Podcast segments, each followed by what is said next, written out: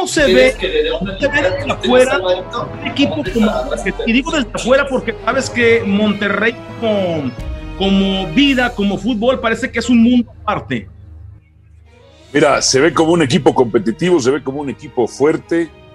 Tigres se ve como un equipo que se ha metido a la agenda mediática, no así rayados, fíjate, o sea, Tigres sí se ha podido colocar en la agenda mediática capitalina cuando lo comparamos con América y en esta agenda mediática contra el otro popular como el Guadalajara. El caso de Rayados no ha podido ser tan así. Bueno, a ver, hay, hay, dos cosas. Tigres de repente te da unos picos hacia arriba, como lo que vimos en el Mundial de Clubes, y llega y luego llega y decepciona llega y decepciona. Sí, razón para alabarlo y para golpearlo. ¿Cierto? Cierto, cierto. Yo creo que, mira, eh, a mí me caen bien la gente de Tigres, les tengo mucho cariño porque cuando hemos tenido los partidos de Tigres en ESPN me ha tocado narrarlos. Yo siento que a veces traen el, traen, traen el Ferrari, pero que lo manejan a 90 y 100 y así van contentos, pues van ahí, van, van paseando, no tienen prisa pero yo creo que hay partidos en los que le pueden meter 110, 120. Por ejemplo, no sé si te acuerdas tú, compadre, aquella vez que pierden contra Zacatepec en la Copa, pues eso es inconcebible para Tigres, eso es inconcebible. O cuando queda eliminado contra Cruz Azul en la liguilla del torneo pasado, eh, o cuando te acuerdas que quedó eliminado contra Santos en una liguilla. Yo creo que ahí o pecan de exceso de confianza en esos picos bajos, o no meten el acelerador a fondo. Yo creo que tienen para el acelerador a fondo. Yo creo que, por ejemplo, me hubiese dado mucho gusto que Tigres hubiera ganado la Copa Libertadores contra River Plate. Exacto. Y creo que un poquito, sobre todo el partido de vuelta, no el partido de ida, del partido de vuelta, poquito el freno de mano. Me acuerdo ahí, Guerrón, media cancha y todo. Sí, bien marcado, Guiñac y demás. Bueno, como ejemplo, la final contra Chivas Parecía que se le iban a llevar y ¡pum! Sorpresa y gana el equipo de Guadalajara, aunque metas el arbitraje. Ahora, me lleva a la siguiente pregunta, ¿sí? Porque todo en la vida tiene caducidad y a veces lo alabamos, pero muchas veces lo matamos. Ricardo Ferretti, ¿tiene fecha de caducidad en esta etapa en la que hablamos que lo pudieran renovar, que firma, que no firma? O sea, ¿tiene fecha de, caducidad? ¿Le hacemos caso a aquellos que dicen cambio de director técnico? Mira, por sí mismo yo te diría que no, porque él es, él es como dueño de Tigres, pues esa es la analogía que hago yo. Sin embargo, por lo que me he enterado por ustedes, eh, pues han, habido cambios en la familia de Cemex, ¿no? Y, había un grupo, hasta donde yo tengo entendido, pues que estaban en, no estarían tanto a Miguel Ángel Garza, tú desmiénteme si no, si estoy eh, siendo erróneo. Y entonces, como que no siento que los nuevos familiares de la empresa estén tan seguros o al 100% con el Tuca como antes, ¿no? Correcto, correcto. Aunque hayan, aunque hayan conseguido un papel histórico en el Mundial en el Mundial de Clubes. A ver, si te toca elegir, si eres una persona eh, que, va a decidir el futuro cercano o el futuro mediano o a largo plazo de Tigres, ¿qué cambios harías? ¿Con qué te quedarías? Porque hablamos de una plantilla que es sobresaliente, que a veces te pedimos que corra más, para ganar y va mismo, nada más. Tienen a Guiñac y que va a acabar. Alvarito Morales, ¿qué cambios vislumbrarías para el equipo de Tigres en el mediano plazo? La defensa, creo que a veces dan muy buenos partidos y después, pues te falla Huguito Ayala, te falla Reyes, Salcedo te da unas buenas, luego te da unas malas. Eh, dueñas, pobre Dueñas, tiene que estar jugando de varias posiciones, incluyendo la de lateral izquierdo o el Chaca Rodríguez. A mí el Chaca me gusta, la verdad, cómo juega el Chaca. Eh, la media cancha, bueno, con Guido y con Carioca la veo bien, pero ¿qué van a hacer? ¿Qué van a hacer con Guiñac? Porque fíjate, yo me acuerdo que está, estaba John Guerrón e inteligentemente estaba también Rafael Sobis. Eh, y luego llega Guiñac. O sea, fueron reemplazando poco a poco toda la calidad ofensiva. Lucas Lobos estaba, estaba Mancilla, estaba Daniliño. Entonces se iba refrescando la ofensiva, pero, pero no lo veo que ahora, digo, estuvo Vargas después, llegó Carlos González, eh, está Leo Fernández, aunque no lo usan mucho. ¿Qué va a pasar cuando no esté Gignac? Ya, o sea, ya está pensando en eso En eso Tigres ya debería de estar pensando en eso. Aquí no me parece que sigue siendo un buen jugador, pero ya los jugadores de velocidad con la edad van perdiendo esas mismas características, ¿no? Entonces, yo creo que esos cambios, es, ¿quién va a ser el, el, machón? ¿Quién va a ser el señorón de Tigres cuando ya no esté? Guiñac ya no está tan joven, que sigue siendo un jugador productivo. Eh, y la defensa yo también ahí lo estaría remozando en la central sobre todo.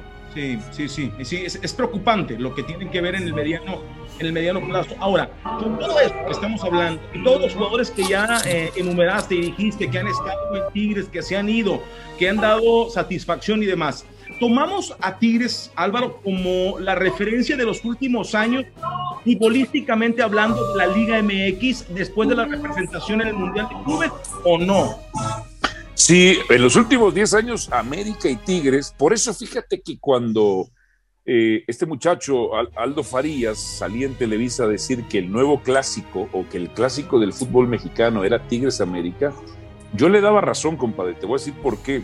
Porque la palabra clásico eh, viene del latín y significa el que da el ejemplo, el que es un patrón de comportamiento. De eso significa la palabra clásico y Chivas ya no es un patrón de comportamiento para el fútbol mexicano. Entonces, en los últimos 10 años lo ha sido Tigres y América. Por eso cuando se enfrentan para mí es un clásico, porque ateniéndonos a la palabra clásico, ellos son los que dan el ejemplo, los que dan los patrones de comportamiento a seguir. Por eso siempre te dicen, checa los clásicos, checa los que son el ejemplo. Checa, sí, para mí también. Para mí también es eh, una una rivalidad ya representativa que a veces no es atractiva futbolísticamente, o la semana previa ¿sí? a otros clásicos como el joven o donde está Pumas, eh, por ejemplo, sí, nada más para tener referencia. Ahora, eh, el centralismo contra la gente del norte. ¿Cuándo vaya a aceptar lo que tú y yo estamos hablando en este momento que coincidimos, Álvaro? Muy difícil, compadre. Te voy a decir por qué. Porque, mira, eh, a Tigres y a todo el ambiente tigre y toda la prensa regia, la gente regia, no les importa externar o ir o nacionalizar, porque el mercado interno es muy bueno. Les basta a ustedes con el mercado interno. Pero sí se está desperdiciando, y eso se lo digo a la gente de Tigres, están desperdiciando una gran oportunidad de nacionalizar el producto. Ahora, eso quiere ¿eh? Eso quiere Ah, sí lo, ah, bueno, si lo quiere, pero. En su esencia. Tigres desde que está el ingeniero Rodríguez y que trajo a, Beatriz Ramos para penetrar más allá de las fronteras de, nuestro estado. Obviamente el aficionado a Tigre está lleno aquí en la ciudad de Monterrey. Está lleno, claro. Entonces, por ejemplo, yo ya conozco aficionados, pocos, pero ya veo aficionados jóvenes de la Ciudad de México, o el otro día en Chiapas, el otro día en Puebla, ya veo aficionados de esas ciudades yéndole a Tigres.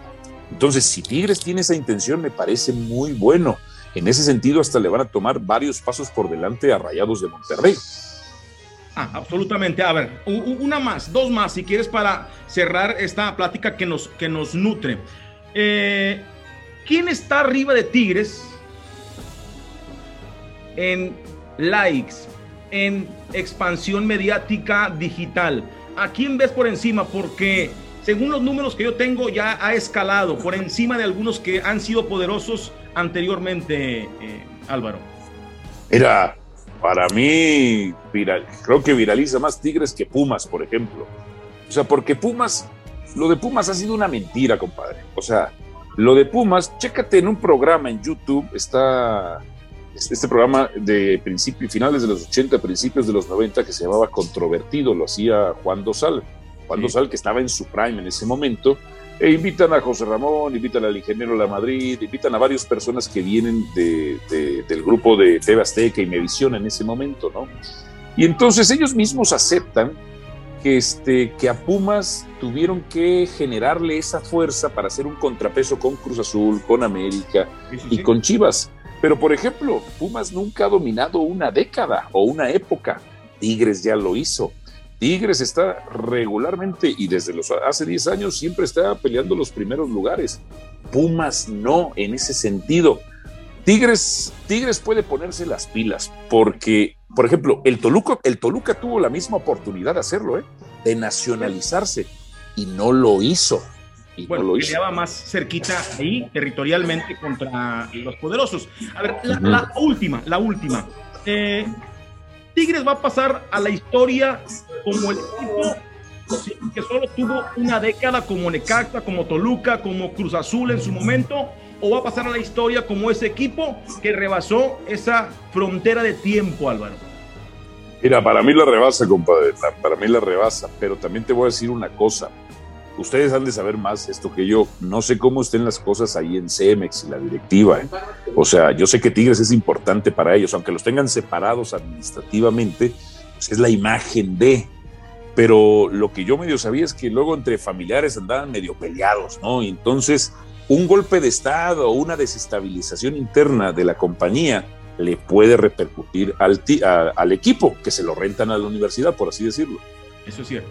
Parece que eh, todo está bien. Parece que ah, qué bueno. Construir. Vamos a esperar. Bueno, ahí están. Eh, preguntas Sí, preguntas a personajes con respuestas fuera de fanatismo, es lo que buscamos aquí al chat. Eres uno de varios, ¿sí? que estarán desde afuera a la ciudad de Monterrey. Alvarito, gracias. Abrazo, compadre. Dios me lo bendiga. Abrazo. Listo, mi Álvaro. Salimos. Te agradezco mucho, cabrón. Te mando un abrazo. Abrazo, querido. A ver si pronto coincidimos por ahí. Dale, papá. Saludos, cuídense. Fíjate. Dios me lo bendiga. Ay.